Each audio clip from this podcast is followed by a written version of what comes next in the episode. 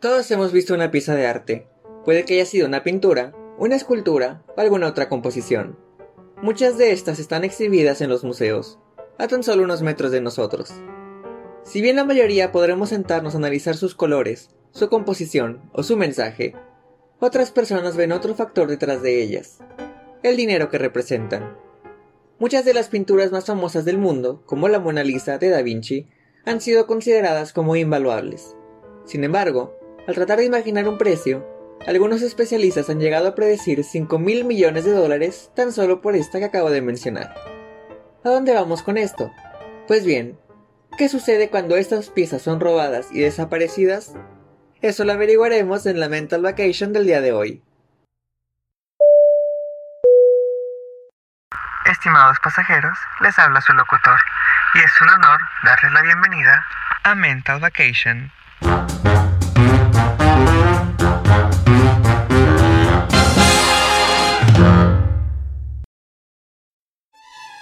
Las pinturas son uno de los medios de expresión artísticos más antiguos y populares, y aquellas personas que logran llevarlas a otro nivel reciben el prestigio de ser exhibidas en los diferentes museos alrededor del mundo. Al exhibir estas piezas, todo el mundo puede ir a verlas, analizarlas y en los casos como los que veremos, a robarlas.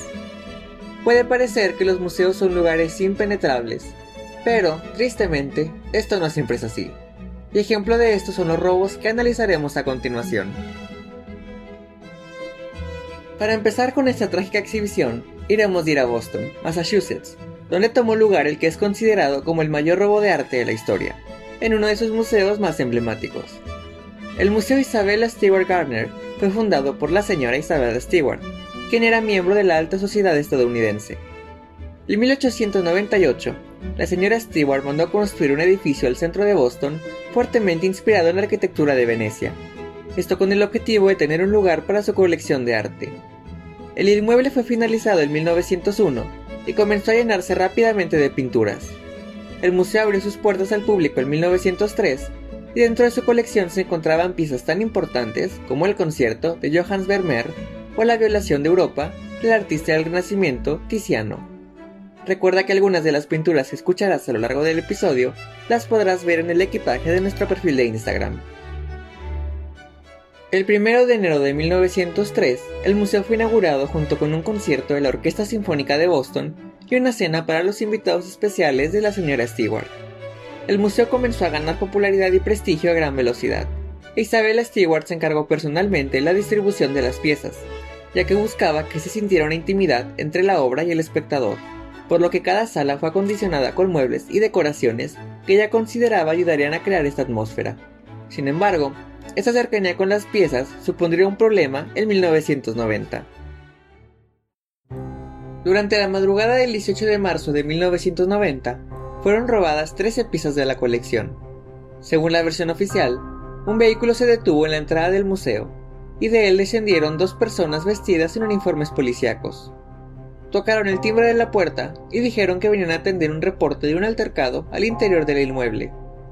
Rompiendo con todos los protocolos de seguridad, el guardia a cargo del museo los dejó pasar e hizo caso a las peticiones de los supuestos oficiales. Minutos más tarde, el guardia y su compañero fueron amagados en el sótano del museo, y en tan solo 81 minutos, los ladrones lograron escapar con 13 de las piezas más importantes, entre las cuales destacan el concierto de Vermeer, la tormenta en el mar de Galilea, de Rembrandt, y Tony, de Edouard Manet. Hasta hoy en día el robo sigue sin ser resuelto y el FBI lo ha calificado como el robo de arte más grande de la historia. Respetando el último deseo de Isabella Stewart de dejar la exhibición del museo intacta sin importar lo que pasase, los marcos de las obras siguen en sus lugares hasta hoy, con la excepción de que ahora muestran las paredes de las que cuelgan, en 2017 el museo lanzó una recompensa de 10 millones de dólares para quien dé información relevante sobre el paradero de las 13 pinturas. Si les interesa saber más sobre este robo, Netflix sacó recientemente una miniserie en la que narra lo acontecido y brinda una investigación más profunda. Avanzando con este tema, llegamos a Oslo, Noruega, en donde tomó lugar el robo a la que es sin duda una de las pinturas más famosas de la historia, El Grito, de Edvard Munch. Las pinturas de Monk buscaban principalmente representar las emociones y el sufrimiento humano, más que la naturaleza externa, por lo que sus pinturas fueron mayormente incomprendidas al momento de su primera exhibición, algo que también sucedió con el grito. El grito nos muestra una figura humana que claramente está gritando sobre un muelle. Detrás de esta figura se alza un cielo con tonalidades intensas de rojo y naranja, las cuales contrastan con los azules del agua. El grito es el trabajo más emocional e intenso de Monk, e inclusive el mismo Monk llegó a decir que el color del cielo en realidad existió. En sus propias palabras, explicó, Miré a las flamantes nubes que colgaban como sangre y una espada sobre los azules y negros fiordos y la ciudad. Me quedé detenido, temblando de miedo, y sentí un fuerte grito interminable que salía de la naturaleza. Hay teorías que indican que ese cielo dramático visto por Monk era en realidad resultado de la explosión del volcán Krakatoa de 1883, una de las más fuertes jamás registradas, la cual arrojó ceniza que quedó atrapada en la atmósfera y se dispersó por la Tierra, por lo que causaron tonalidades rojizas intensas, las cuales pudieron haber iluminado el cielo el día que Monk las vio. La pintura fue terminada en 1893 y mezcla las técnicas de óleo, temple y pastel sobre cartón, causando a su vez que la obra sea muy frágil y tenga que ser manejada con cuidado, algo que definitivamente se puso a prueba en la mañana del 12 de febrero de 1994, cuando fue robada de la Galería Nacional de Oslo, lugar donde era exhibida. El grito de Monk mantenía un lugar fijo y vigilado en una sala de la galería. Sin embargo, por esas fechas se había establecido una exhibición temporal festejando la vida y obra del célebre pintor noruego, por lo que el grito fue movido a la exhibición temporal para que estuviera junto al resto de trabajos. La nueva ubicación se encontraba cercana a una ventana y en un punto ciego de las cámaras de seguridad, por lo que esa mañana de febrero, mientras la atención de Noruega se centraba en la inauguración de los Juegos Olímpicos de Invierno, dos ladrones tomaron la escalera de una construcción aledaña y con una piedra rompieron la ventana de la exhibición, entraron a través de ella y salieron con el grito en sus manos, y todo en menos de un minuto. El robo fue un circo mediático a la par de los Olímpicos, e implicó la participación de varias instancias policíacas, cuya principal preocupación era la integridad de la pintura, debido a la fragilidad que ya vimos. Durante el tiempo que la investigación duró, y como si se tratara de un mal chiste, un póster de la tienda de regalos del museo fue colocado en el lugar que ocupaba el grito. Eventualmente, la policía encontró restos del marco en una carretera y lograron dar con la obra y sus ladrones, en enero de 1996, regresando al grito sin daños significativos a su lugar de exhibición. Otro de los robos más dramáticos ocurrió a un lado de Noruega, en el país de Suecia, específicamente en su capital, Estocolmo. El National Museum de Estocolmo es uno de los principales museos del país y a su vez el órgano encargado de la preservación del patrimonio cultural sueco, y sus colecciones ahondan en trabajos del medievo hasta de la edad contemporánea. El museo fue planeado en 1845, cuando se buscaba crear un lugar para la preservación del arte y el patrimonio. La construcción del inmueble localizado en una de las puntas de la isla Osterman comenzó en 1847 y se terminó 20 años después. A lo largo de su historia, muchas colecciones han ido y venido, como la colección de armaduras, la cual fue cambiada a otra locación en 1884, o la colección de antigüedades egipcias, la cual fue removida del museo en 1928. No obstante, la tranquilidad de Estocolmo se vio turbada el 22 de diciembre del 2000, cuando un grupo de ladrones entró al National Museum. Mientras uno de los miembros esperaba con el arma en el lobby, los otros dos entraron y tomaron pinturas de Renoir y de Rembrandt. Después de unos instantes, salieron y escaparon en un bote por los canales de la ciudad. Y por si fuera poco, al tiempo que esto pasaba, dos autos se explotaban en otro punto de Estocolmo, esto con el objetivo de distraer a la policía. El valor de lo robado alcanzaba los 31.46 millones de dólares. La primera pintura recuperada fue la conversación de Renoir, la cual fue localizada en 2001, mientras que las otras dos, un autorretrato de Rembrandt y una joven parisina de Renoir, fueron recuperadas en septiembre de 2005. Hoy en día las piezas están devueltas, sanas y salvas, en el National Museum de Suecia. Hasta ahora hemos visto casos en los que las pinturas son directamente recuperadas de los ladrones o de alguna forma derivada de ellos. Pero, ¿qué sucede cuando el plan del robo no sale como lo planeado? Algo así ocurrió en la Galería de Arte Moderno Ricci Odi en Piacenza, Italia, donde se encontraba en exhibición El retrato de una dama de Gustav Klimt, uno de los más grandes pintores austriacos de la historia. Sus obras se caracterizan por la sensualidad que emanan y por el muy característico uso de los pigmentos. El retrato de una dama fue pintado aproximadamente en el año 1817, cerca del final de la carrera de Klimt, y tras varios análisis a la obra, se descubrió que Klimt pintó sobre otra de sus pinturas, la cual se creía perdida. Según se cuenta, el cuadro original, cuyo nombre era Retrato de una dama joven, plasmaba una de las amantes de Klimt. Sin embargo, tras la muerte inesperada de ella, Klimt se vio gravemente afectado y decidió cubrir la cara de su amante por la de otra mujer. No se sabe con exactitud quién fue la modelo que reemplazó al original. No obstante, se considera que no era una de las musas de Klimt, debido a la rapidez con la que cambió la pintura. El retrato de una dama se encontraba en la galería Riccioli y se estaba a montar una exhibición especial después de descubrirse la historia que ya mencionamos. Sin embargo, durante los trabajos de montaje, en febrero de 1997, la pintura desapareció, dejando únicamente el marco en la azotea de la galería. Pasaron los años sin ninguna pista se sea visible. Inclusive, tras varios años el caso se desestimó, hasta que en 2012 fue reabierto después de que un hombre confesara que la pintura regresaría a tiempo para el vigésimo aniversario del robo. Inclusive, llegó a la policía una nota con una supuesta dirección donde encontrar la obra.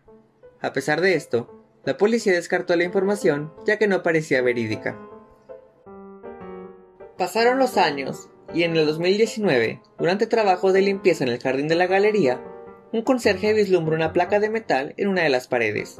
Al removerla, se encontró con una bolsa negra, y estuvo a punto de tirarla a la basura, hasta que al abrirla se encontraron con nada más que el retrato de una dama. Meses después del descubrimiento, los hombres confesaron haber regresado a la pintura y que su plan original era regresarla para el vigésimo aniversario, por lo que entraron por la noche a la galería y la escondieron en el jardín para después montarla de vuelta en la exhibición. Sin embargo, el plan se complicó y la pintura quedó varada bajo la escalera del jardín, hasta que el conserje la encontró. Dado el tiempo que transcurrió entre el robo y la confesión, aunado a que la pintura se encontró intacta, los hombres no recibieron sentencia y el retrato de una dama volvió a su lugar de pertenencia. Si bien el retrato de una dama de Klimt estuvo a punto de terminar en la basura, otra pintura robada sí lo hizo y esa es la historia que veremos a continuación. Elizabeth Gibson era una ciudadana de Nueva York que una mañana de 2003 salió a caminar por el Upper West Side de Manhattan. Durante su caminata pasó por una esquina en la que se había recolectado la basura esperando a que el camión viniera a recogerla. Sin embargo, algo llamó la atención de Elizabeth. El objeto en cuestión era una pintura abstracta, que la propia Elizabeth dijo. A pesar de que no la entendí, decidí llevarla a casa porque sentí que tenía cierto poder. Elizabeth llegó a su apartamento con la pintura y decidió colgarla en su sala, donde pasó los siguientes cuatro años intentando averiguar más de ella. Inclusive, el día después de encontrarla, Elizabeth volvió al edificio donde había visto la pintura y le preguntó al portero si sabía de alguien que lo hubiera tirado. El portero no supo responder, pero le comentó que 20 minutos después de que ella la recogió, el camión pasó a juntar la basura Elizabeth quedó intrigada, inclusive le comentó a un amigo de ella, quien era aficionado al arte. Su amigo le preguntó si la pintura tenía alguna firma y ella le comentó que había visto una que decía Tamayo 070. A pesar de esto, su amigo no se mostró más interesado en el hallazgo. Elizabeth siguió analizando y llegó a descubrir varios sellos de exhibiciones en la parte de atrás de la obra. Inclusive llegó a llamar a una, pero le dijeron que no tenían registro de la pintura de la que hablaba. Pasó más tiempo y un día su indagación hizo que buscara la obra en internet, encontrando un segmento de un programa de PBS en el que se explicaba que la pintura había sido robada en 1987 y seguía sin ser encontrada.